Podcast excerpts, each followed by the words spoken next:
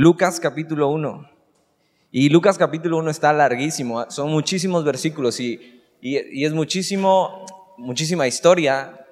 Y te acuerdas, llevamos dos, eh, dos viernes estudiando Lucas, este es el tercero. Y el primero vimos eh, Lucas, quién era y por qué Lucas escribe este libro y a quién va dirigido este libro. Eh, la segunda semana lo que vimos fue un nacimiento, el anuncio de un nacimiento, el anuncio del nacimiento de Juan el Bautista y cómo Dios desde el vientre de su madre ya le estaba dando propósito a su vida. Y lo, tercero que vamos a ver es otro anuncio de otro nacimiento. Pero este es un poco diferente al, al nacimiento de Juan el Bautista, o quiero decir más bien bastante diferente al nacimiento de Juan el Bautista. Entonces, Lucas capítulo 1, versículo 26 y vamos a ver que el nacimiento que vimos la semana pasada, el anuncio del nacimiento de Juan el Bautista, está muy conectado con este nacimiento. La vida de Juan el Bautista está conectada con la vida de este ser que va a ser anunciado, que es Jesús. La vida de Juan el Bautista está conectada con la de Jesús. La historia de Juan el Bautista está conectada con la historia de Jesús. Y tienes que saber que tu vida, mi vida, tu historia y mi historia está conectada con la vida y la historia de Jesús. Eh, vamos a estar viendo acerca de esto y cómo es anunciado el nacimiento de Jesús, pero tienes que saber que ahí está involucrada tu historia y mi historia, tu vida y mi vida, y vamos a ver cómo nos afecta hoy en día esto, el que e, este nacimiento y cómo ha sido anunciado. Vamos a estar viendo cómo se conectan y cómo Juan está naciendo por esta razón y, al anunciar este nacimiento, vamos a ver cómo Juan más adelante se conocen. Y, Juan ahí ve su propósito cumplido, viendo a Jesús emerger, viendo a Jesús subir y, hace esta declaración que dice, es necesario que yo mengüe, que yo disminuya, que yo robe menos cámara en este asunto, que mi vida vaya hacia abajo. ¿Para qué? Para que Jesús pueda ir subiendo pueda ir creciendo y pueda ser visto por todos. Entonces, capítulo 1, versículo 26, dice, al sexto mes el ángel Gabriel, y, otra vez el ángel Gabriel, si estuviste la semana pasada, este es el mismo ángel que anuncia el nacimiento de Juan el Bautista. Y este ángel lo conocemos porque, por eso, precisamente, por ser un ángel mensajero alguien que está siendo usado por Dios para esto en específico. Y el ángel Gabriel otra vez no había terminado su misión de anunciar cosas a, los hombres, sino que al sexto mes, al sexto mes de qué?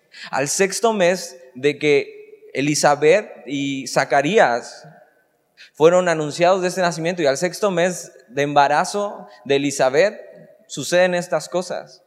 E, Elizabeth, ¿te acuerdas? Terminamos viendo la semana pasada que Elizabeth simplemente se aparta un tiempo para meditar en lo que Dios había hecho con ella y cómo Dios le había regalado un hijo siendo estéril.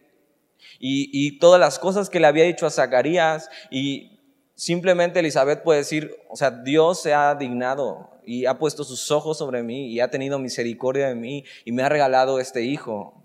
Y al sexto mes entonces de esto, el ángel Gabriel fue enviado por Dios a una ciudad de Galilea llamada Nazaret. E, esta región y esta ciudad llamada Galilea, para estos tiempos, era como estar viviendo en un lugar o en una zona de muy poca o de muy mala reputación. Galilea para este entonces era nombrada despectivamente Galilea de los gentiles. Ahora, te explico un poco esto. Eh, el pueblo de Israel había sido escogido por Dios desde el principio y, eso en vez de haber desarrollado una humildad en ellos, por, por haber sido escogidos sin que tuvieran nada que ofrecerle a Dios, había desarrollado más bien un orgullo espiritual o más bien un orgullo muy carnal en ellos. Entonces, para ellos, los gentiles, los gentiles eran todos aquellos que no eran del pueblo de Israel. Para ellos los gentiles eran casi como perros. Entonces, la distinción que hacían cuando decían un gentil. O sea, este es un, gentil. Si alguien te dice así en la calle, ¿qué gentil? Bueno, no, aquí nuestro contexto no se usa para eso, pero aquí los gentiles era decir menospreciarles. Y Galilea, esta región, aunque era parte de Israel, estaba muy cerca de donde vivían los gentiles. Y entonces despectivamente era llamada Galilea de los gentiles. Piensa en una región que conozcas, en una, en una parte de la ciudad que tenga mala o poca reputación, o la peor reputación. Esa era esta zona, esta ciudad de Galilea, y entonces en Galilea había un lugar llamado Nazaret.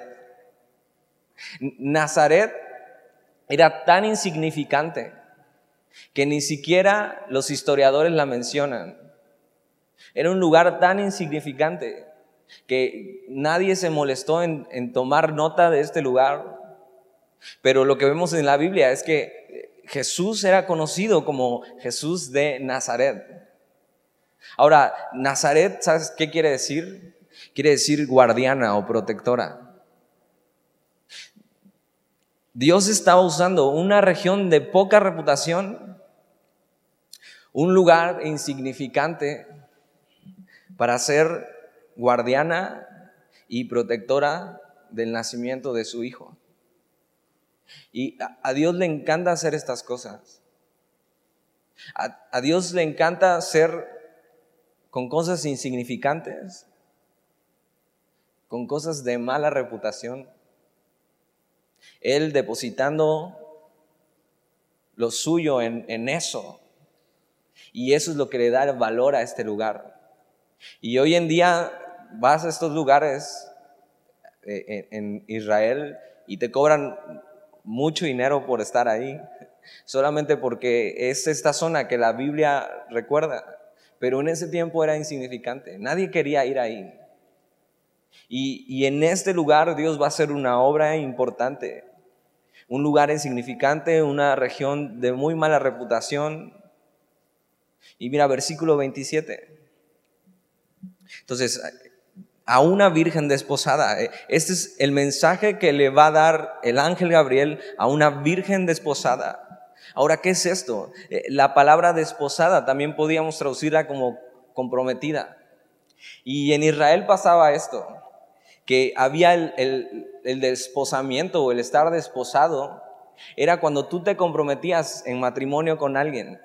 Pero el, el ser desposado quiere decir que pasaban un año comprometidos, sin casarse, siéndose fiel el uno al otro, viviendo obviamente en casas separadas, pero manteniendo el compromiso juntos, sabiendo, eh, él, es, él va a ser mi esposo, yo voy a ser su esposa, y nos vamos a mantener en pureza, respetándonos hasta el día que llegue nuestra boda. Normalmente esto duraba un año. Hoy en día eso no existe, mucho menos en nuestra cultura. A mí me parece una gran idea. Imagínate un voto de un año, de estar comprometidos, siendo puros, fieles, esperando el día del matrimonio.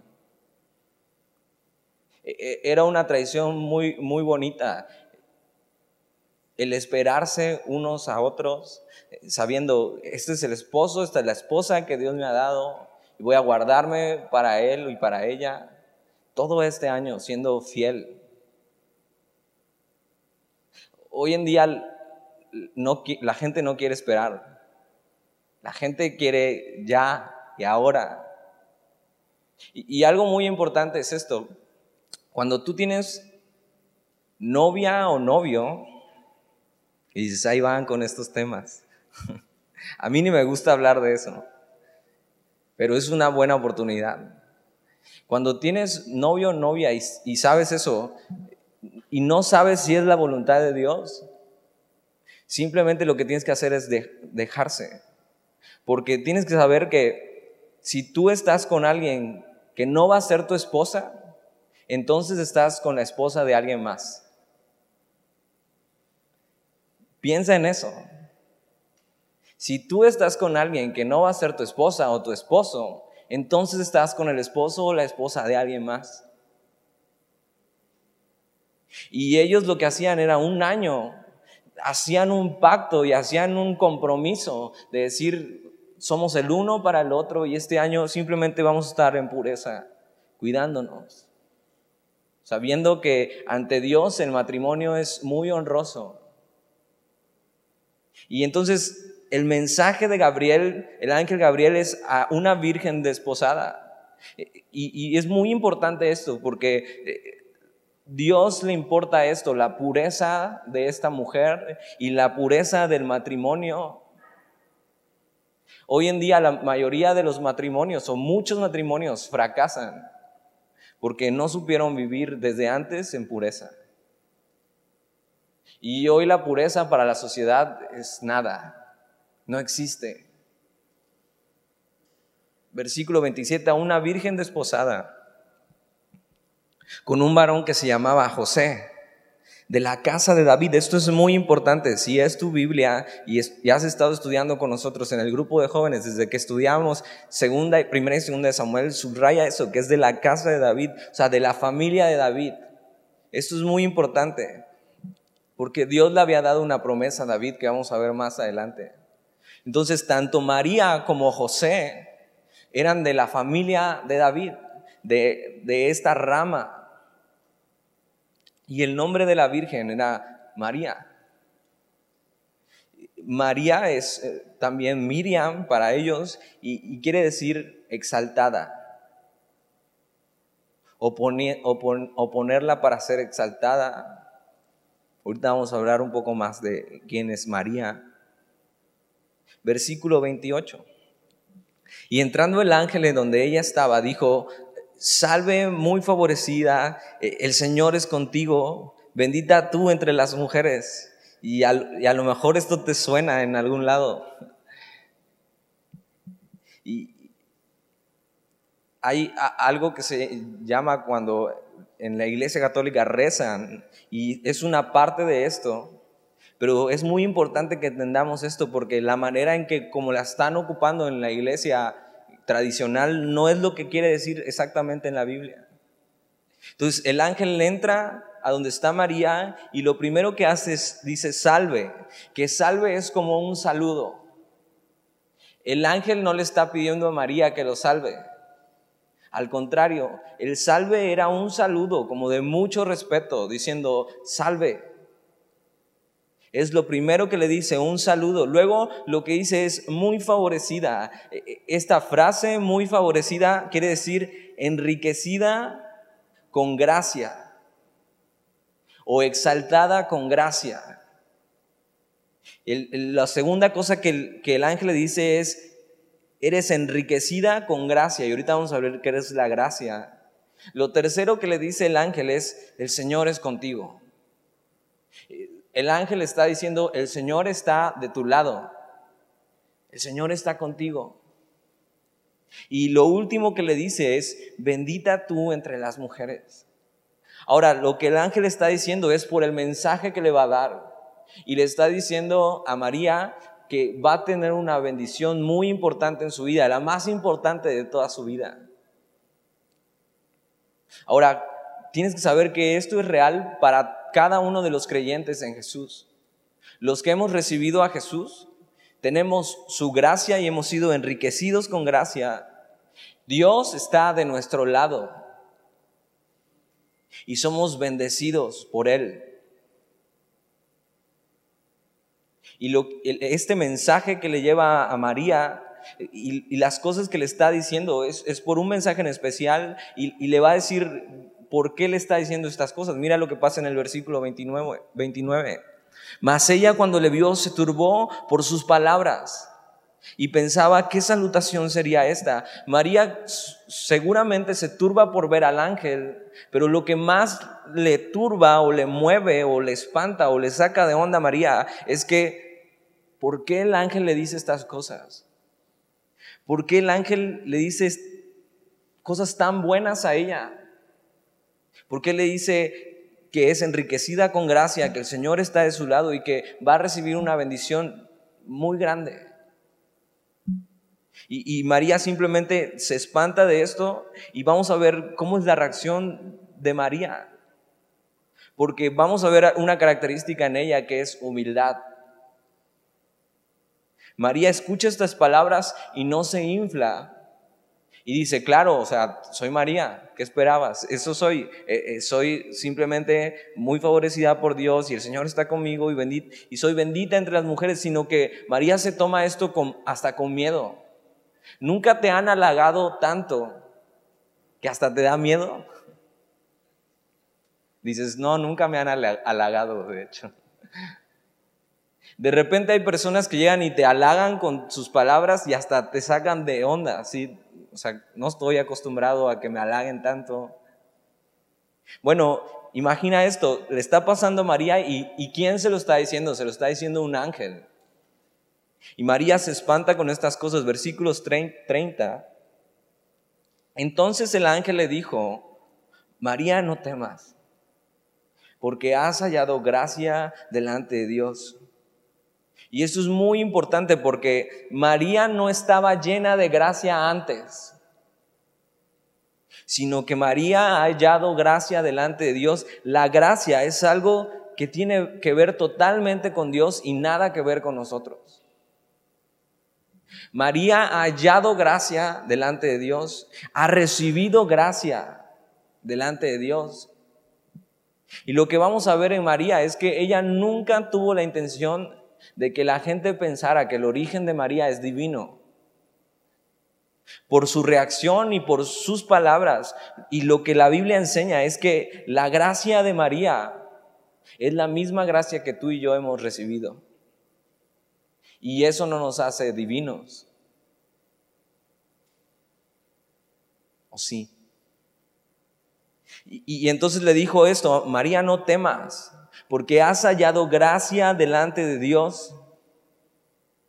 Y, la palabra gracia es este, seguramente ya has escuchado varias definiciones, que es este regalo inmerecido, pero una de, de sus definiciones es que es dulzura. La palabra gracia, que en el original es charis, quiere decir dulzura o bondad de Dios para con el hombre. Y, y si tú estás hoy aquí, Dios quiere mostrarte su gracia, su dulzura, su ternura, su bondad para contigo. Porque la gracia es algo que recibimos solo de Dios.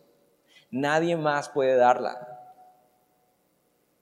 Y, lo que le dice el ángel es, María, si has hallado gracia ante Dios, no temas. No temas de esto que voy a decirte, de esto que estoy diciendo. No temas porque Dios está contigo y Él no te va a dejar nunca y va a cumplir las cosas que te voy a decir. Versículo 31. Y ahora concebirás en tu vientre y darás a luz un hijo y llamarás su nombre Jesús. Jesús significa Dios salva. Y el mensaje que el ángel trae a María es esto, concebirás en tu vientre y darás a luz un hijo y llamarás su nombre Jesús. Ahora es, es muy importante entender esto. María y todo el pueblo de Israel conocían su historia. Conocían que Dios había escogido a Abraham. Conocían desde Adán y Eva, pero conocían cómo Dios había escogido a Abraham, la historia del pueblo de Israel, cómo caminaron por el desierto 40 años, cómo Dios los libró de Egipto. Pero la mayor promesa que tenía Israel era que un día iba a venir un rey que los iba a sacar de su esclavitud para siempre. Todos ellos vivían con algo en la cabeza sabiendo, Dios ha prometido enviar a alguien. Y este alguien era el Mesías. Y todos conocían la historia. Y, un versículo muy importante es Isaías 7:14, que muchos años antes, Isaías está profetizando y una virgen concebirá a luz un hijo y llamará su nombre Emanuel, que traducido es Dios con nosotros. Entonces imagina esto, Todo el pueblo tenía esta expectativa. Algunos tenían chueca su expectativa, pero sabían esto. Dios prometió mandar un Mesías para librarnos. Ahora, el contexto de esto es que el pueblo de Israel está siendo oprimido por Roma. Ellos no pueden adorar como quisieran, ellos no pueden servir como quisieran, están siendo oprimidos por los romanos, aunque pueden vivir libremente. Roma está sobre ellos y están subyugados sobre Roma. Cuando María escucha estas cosas, María está pensando en eso, en la promesa que Dios ha dado muchos siglos antes, diciendo, un día va a venir un Salvador, alguien que los va a librar. Está pensando en Isaías 7:14, que una virgen dará a luz un hijo y llamará su nombre Manuel, que traducido es Dios con nosotros. La promesa que ellos estaban esperando es que Dios mismo iba a venir e iba a estar con ellos e iba a salvarlos. Entonces María está escuchando esto y claro que está pensando en el Antiguo Testamento y en, y en la promesa grande de este Mesías que habría de llegar. Y, el ángel lo que le dice es, y ahora concebirás en tu vientre y darás a luz un hijo y llamarás su nombre Jesús. Y entiende todo lo que está pasando antes y todas las profecías, versículo 32. Este será grande y será llamado Hijo del Altísimo. Hijo del Altísimo es Hijo de Dios o Dios el Hijo. Y el Señor Dios le dará el trono de su padre David. ¿Y quiénes estuvieron estudiando con nosotros Segunda de Samuel? Levanta tu mano si estuviste aquí viniendo seguido cuando estuvimos estudiando Segunda de Samuel. Ok, esto es muy importante porque si estuviste viendo con nosotros Segunda de Samuel, mira, vamos a ir a Segunda de Samuel, capítulo 7, versículo 12. Porque este Lucas capítulo 1, versículo 32, habla de esa promesa que estudiamos meses atrás, que pasó cientos de años antes. Segunda de Samuel, capítulo 7.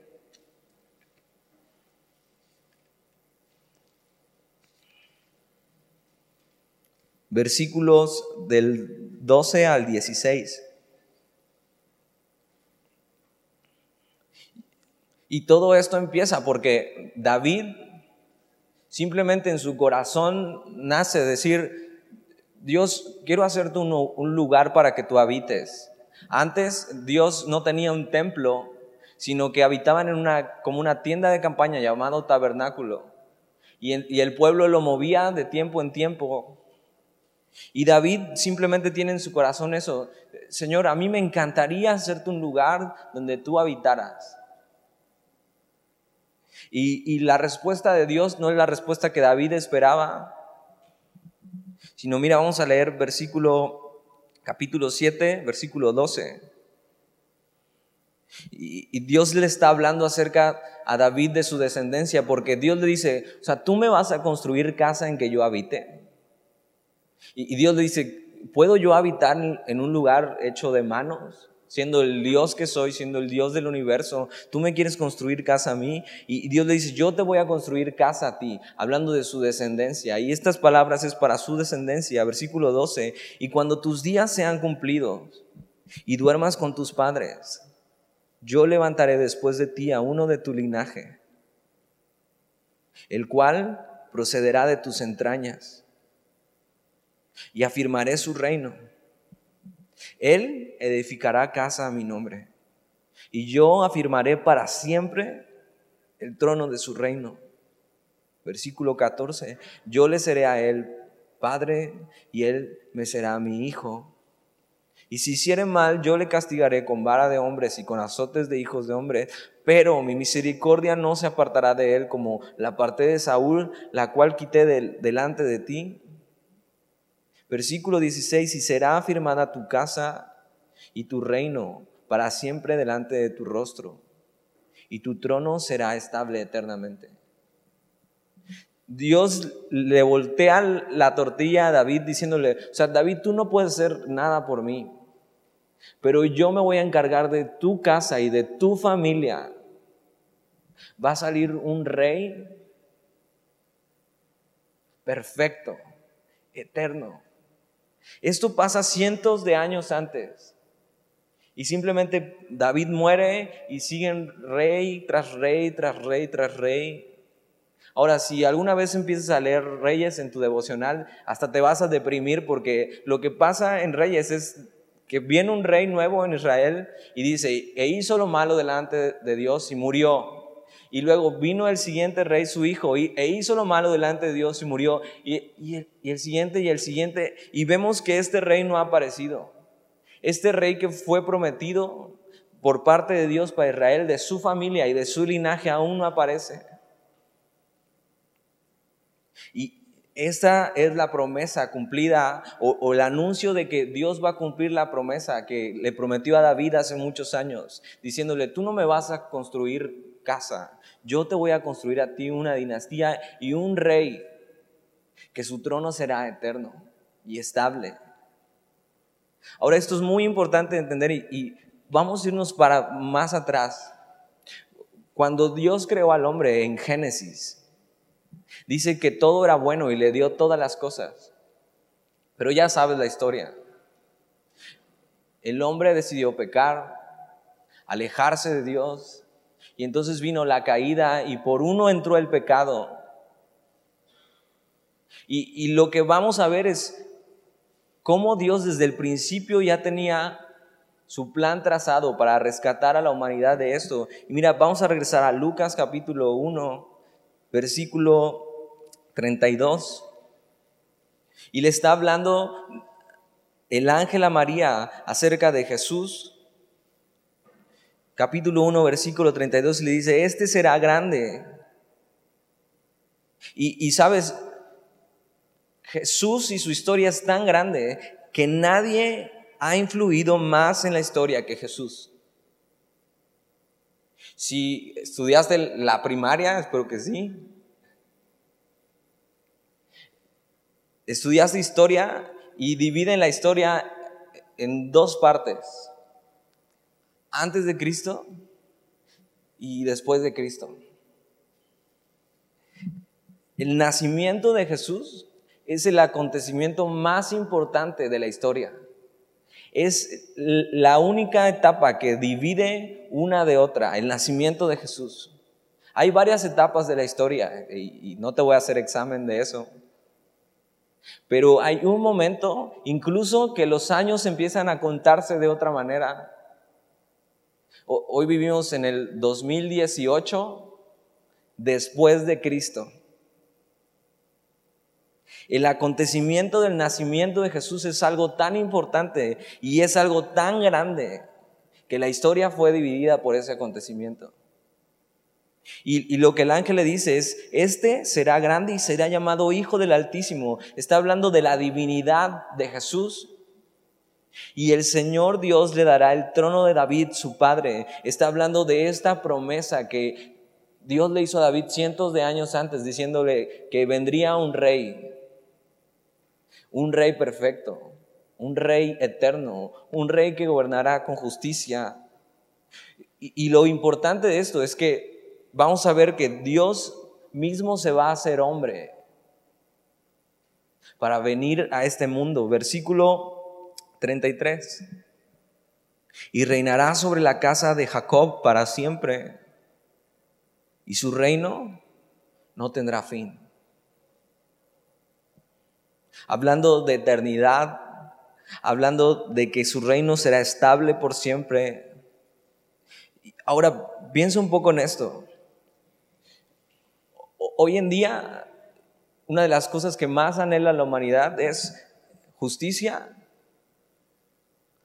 paz social, equidad, amor,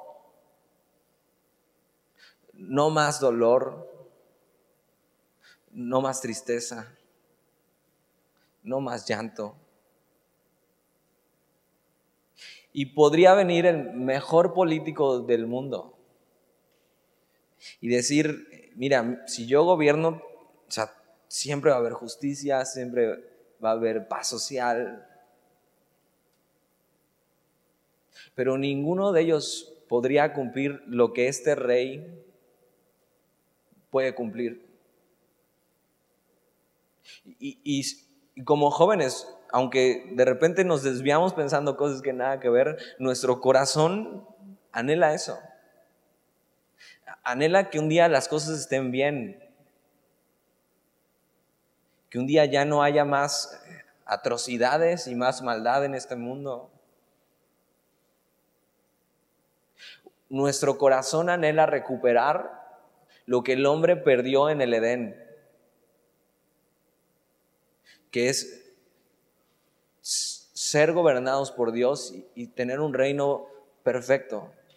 Sabes, Adán en el, en el Edén no le hacía falta nada. No le hacía falta ni ropa.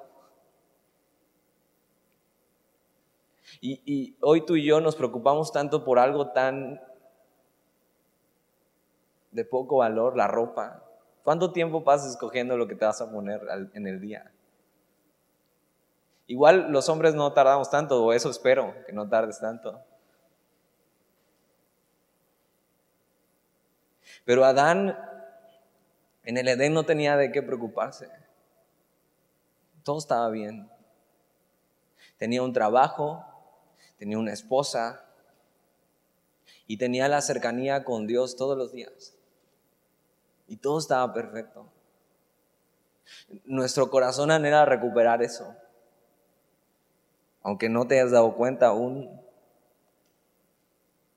Otra de las cosas que dice es que este reinado será para siempre. Nunca más volveremos a vivir en un mundo caído como está ahora. Nunca más. Nunca más vas a ver en las noticias que desaparecieron tantos jóvenes,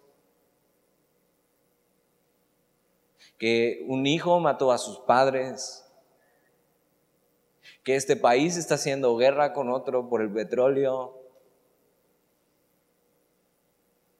Ese reinado será eterno. Ahora, no, ese reinado no solo promete eso, sino que promete hacernos libres del pecado perdonados completamente, libres de nosotros mismos. ¿No te ha pasado que de repente quieres caminar con Dios y hacer las cosas bien? Y dices, ahora sí, ahora sí, eh, eh, voy a empezar a hacer las cosas bien, voy a caminar con Dios. Y pasa una semana y ya la regaste varias veces. Y dices, o sea, yo no quería hacer esto. Yo quería serle fiel a Dios, no quería estar tropezando con estas cosas. Bueno, este reinado también promete hacernos libres de nosotros mismos. Un día simplemente no más regarla. ¿Te imaginas eso? Es, es algo que yo anhelo. Un día ya no regarla. Un día ya no decir palabras de más y herir a otra persona. Un día ya no hacer sufrir a los que están cerca de mí. Este reino promete eso. Y, no solo eso, sino promete que este mundo lleno de caos y de maldad, nunca más lo volveremos a ver. Imagina eso. Imagina un mundo totalmente restaurado y nuevo, con un rey justo reinando sobre él, un rey que no nos va a oprimir, que no va a buscar sacarnos algo, sino con su mano derecha, con el cetro que lleva el rey en su mano derecha, simplemente gobernará justamente. Este es el reino que Dios ha prometido y, y esta es la llegada de este rey. Todo Israel sabía de esta promesa, de que un día iba a venir un rey que iba a cambiar todo. Versículo 34. Y, mira, ¿sabes algo? El, el millennial, este, este rollo, esos términos que se le dan a cada generación, tiene mucha sed de esto mucha sed de justicia, de paz social, de que las cosas sean bien, de que sea recto. El problema, el problema con eso, con ese deseo que ellos tienen, es que lo están enfocando equivocadamente, pensando que la sociedad misma se puede cambiar. Y la sociedad misma ya ha intentado cambiarse muchas veces. Porque el problema de la sociedad es la sociedad misma. Y este reino lo que promete es corazones transformados, una sociedad nueva. Imagina tú y yo con un corazón puro totalmente, que no busque lo suyo, que ame de verdad. El problema de este deseo millennial es que ni ellos mismos pueden crear eso en su corazón, justicia, paz social. Es algo que solo Dios puede crear. Versículo 34. Entonces María dijo al ángel, ¿cómo será esto? ¿Cómo va a pasar esto? Y, y es una pregunta que tú te puedes hacer hoy. ¿Cómo va a pasar esto de este reinado? A lo mejor ya hasta te emocionaste y dijiste, eh, quiero ver este reinado, ¿cuándo va a pasar? ¿Cómo va a ser esto? Y, esto lo vamos a estar estudiando durante, el estudio de Lucas. ¿Cómo es que este reinado se va a implementar? Y, y María pregunta esto, ¿cómo será esto? Y dice, pues no conozco varón. Dice, María dice, o sea, ¿cómo yo voy a dar a luz si nunca he tenido relaciones con nadie? Y es una buena pregunta. María simplemente está tan sorprendida de esto, pero ella sabía Isaías 7:14, y una virgen concebirá y dará a luz un hijo y llamará su nombre Emanuel. Sabía que esto era iba a pasar. Ahora, la pregunta de María no es como Zacarías. ¿Te acuerdas? Vimos Zacarías la semana pasada. Y Zacarías pregunta con incredulidad, diciendo, o sea, ¿cómo, o sea, ¿cómo crees que vamos a tener un hijo? O sea, ya estamos viejos, ya no se puede. María, su pregunta es honesta, llena de asombro y llena de fe, diciendo, ok, pero ¿cómo va a ser esto si nunca ha tenido relación con un varón? No conozco varón. Versículo 35. Respondiendo el ángel le dijo, el Espíritu Santo vendrá sobre ti y el poder del Altísimo te cubrirá con su sombra por lo cual también el santo ser que nacerá, será llamado Hijo de Dios. Y, estas cosas que el ángel le dice es, esta palabra que vendrá sobre ti y el poder del Altísimo te cubrirá, es un poco la imagen que tenemos de cuando Moisés está en el monte y dice que una nube cubrió el monte y Moisés estuvo bajo la gloria de Dios. Tiene esta misma idea de que el Espíritu Santo iba a venir sobre María y, el poder del Altísimo la cubriría con su sombra como una nube llena de la gloria de Dios. Dice, por lo cual también el santo ser que nacerá, eh, esto es importante, un ser totalmente diferente a todos los demás.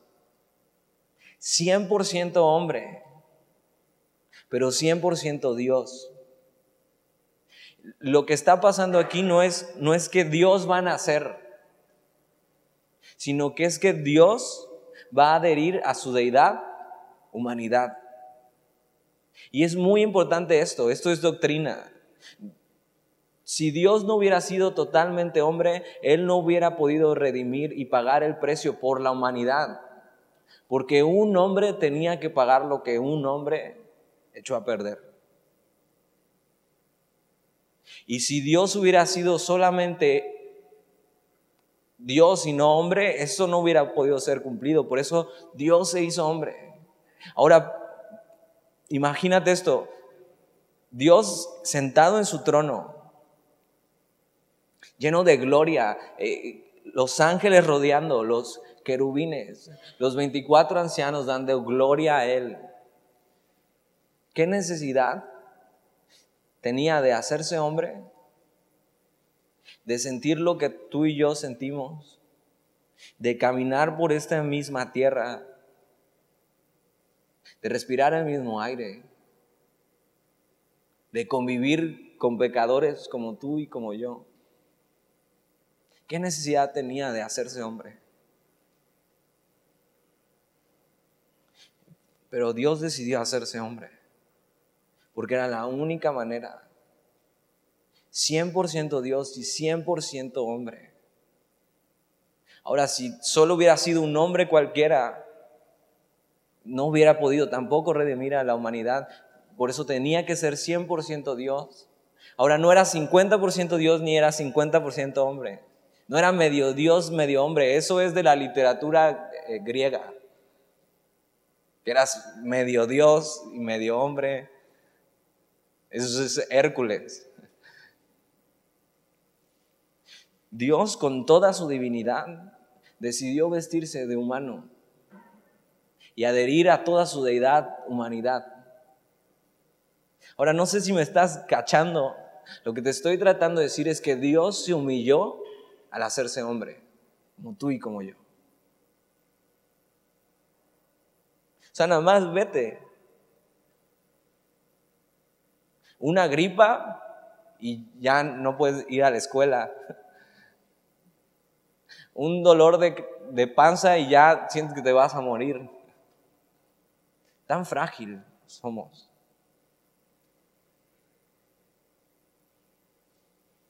Que si pasas un minuto sin respirar,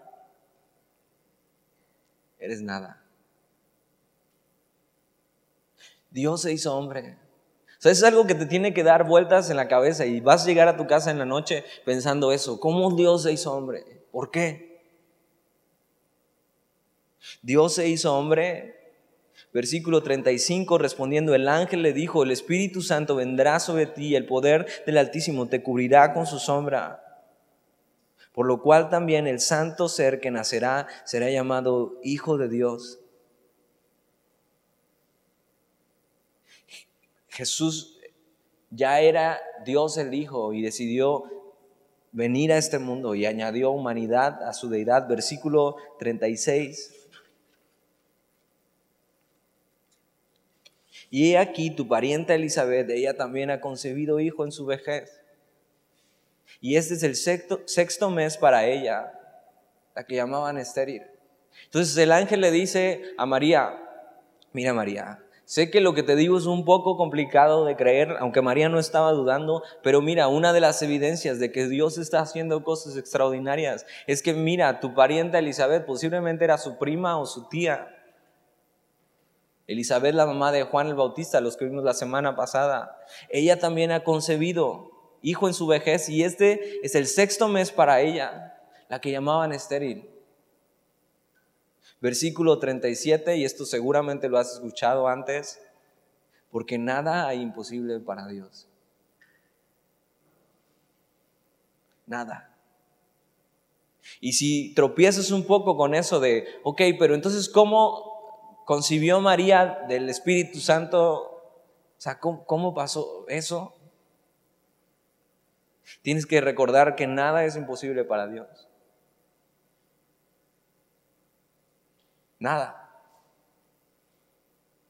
Ahora, hay algunos que estudian medicina aquí, ya lo había dicho.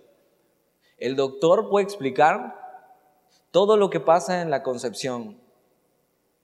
La concepción es, si no entiendes esa palabra, la concepción es cuando por fin ya hay vida en el óvulo y entonces empieza a crecer dentro de la panza del niño el doctor te puede explicar todo eso, pero nunca te puede explicar cómo nace la vida dentro de una mujer.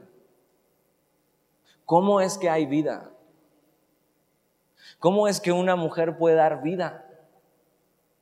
Eso no te lo pueden explicar. Eso nadie te lo puede explicar. O sea, la maternidad y que un hijo sea concebido es un milagro ya en sí que Dios les haya dado la facultad de poner una vida ahí y que crezca. Eso es un milagro ya en sí. el doctor puede explicarte cada paso, mira, pasa así, entonces este va acá y entonces se fecunda y pasa esto. Ajá, pero ¿y cómo hay vida? cómo ahí entra un espíritu y un alma, emociones, sentimientos. ¿Cómo? Una mente. Es, un milagro ya en sí. Pero Dios decide que para que su hijo venga al mundo sea algo mucho más extraordinario que cualquier otro, cualquier otro nacimiento. Un nacimiento virginal hablando de pureza. Porque nada hay imposible para Dios. Esto traducido en otra manera es que Dios cumple todo lo que promete. Otra manera de decirlo es que Dios tiene todo el poder para hacer lo que ha dicho porque Él es Dios. El mensaje que le está dando el ángel a María es el más importante de su vida, pero para que María no dude, le recuerda, recuerda que Dios cumple todo lo que promete, por eso es Dios. Versículo 38. Entonces María dijo, he aquí la sierva del Señor.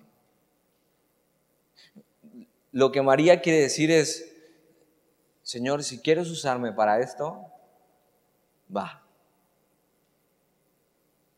María se va a meter en muchos problemas por aceptar esto. María se va a meter en problemas de que van a hablar de ella diciendo, o sea, nadie le va a creer lo que Dios le ha dicho.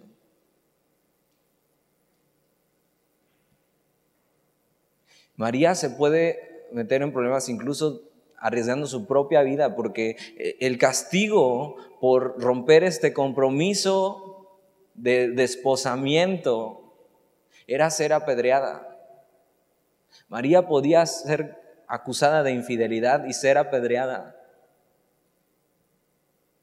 Pero María sabe que es Dios. Ahora, la realidad de la historia la puedes ver aquí mismo porque si esto fuera mentira, ¿qué necesidad tendría María de arriesgar su propia vida por esto? Nada. ¿O tú arriesgarías tu vida por una mentira? Si, en la escuela te dicen, ok, si no me dices ahorita, te expulso. Claro que lo dices. Ahora imagina estás así al filo de perder tu vida. Si subieran con las piedras aquí y María hincada, siendo María, dinos la verdad. María diría la verdad. Dios me dijo esto. Y María lo que dice es, aquí, he aquí la sierva del Señor, está diciendo, Señor, estoy dispuesta. Estoy dispuesta a que hagas lo que tú quieres hacer conmigo. Estoy dispuesta a que tú me uses. Y, María no, no crea esto un orgullo en ella, sino dice eso. E, esto es lo que somos siervos del Señor. Sabiendo que ella no tiene ninguna divinidad por hacer esto. Y dice, aquí la sierva del Señor. Y, esto es algo que tú y yo deberíamos decir a cada promesa que Dios nos ha dado. Hágase conmigo conforme a tu palabra. La actitud de María es la actitud que tú y yo deberíamos de tener a cada cosa que Dios nos dice. He aquí la sierva del Señor y hágase conmigo conforme a tu palabra. María está diciendo, Señor, tú eres Dios para cumplir todo lo que has dicho. Yo solamente quiero obedecer y va. Lo que tú quieras, Señor. ¿O alguna vez Dios te ha fallado? y el ángel se fue de su presencia. La respuesta de María es la respuesta correcta de todo creyente, que con fe recibe las promesas de Dios. Dice, Señor, esto es lo que tú quieras, conforme a tu palabra. Así debemos vivir conforme a su palabra. El problema es que a veces ni leemos su palabra. ¿Cómo podemos vivir conforme a su palabra? A veces no la conocemos. No conocemos lo que Dios dice de Él y lo que Dios dice de nosotros. Y eso solo puedes conocerlo en su palabra. Ahora mira lo que pasa. María recibe la promesa de Jesús. María recibe a Jesús y dice, va Señor, hay aquí tu sierva. Y María lo que va a hacer, su tarea es que Jesús sea visible al mundo a través de ella. Entonces, tres cosas.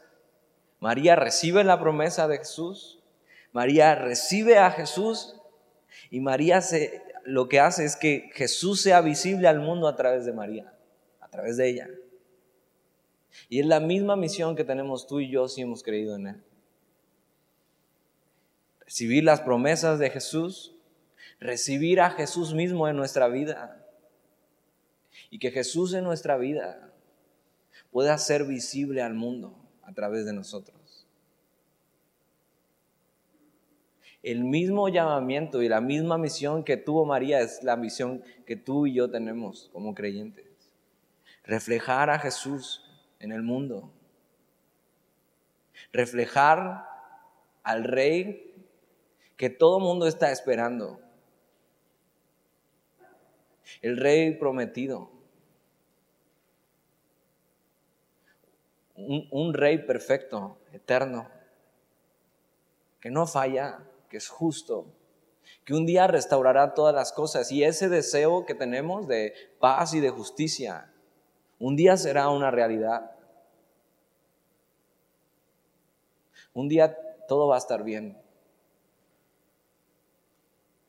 Si hoy vienes afligido por algo, si hoy vienes con problemas en tu casa, tienes que recordar esto, que un día, cuando este rey venga y reine con justicia, todo va a estar bien. Todo. Si estás sufriendo alguna enfermedad, tienes que recordar eso. Un día todo va a estar bien. Y que crezca en nosotros el deseo de que este rey prometido por fin tome el control y por fin reine sobre la humanidad.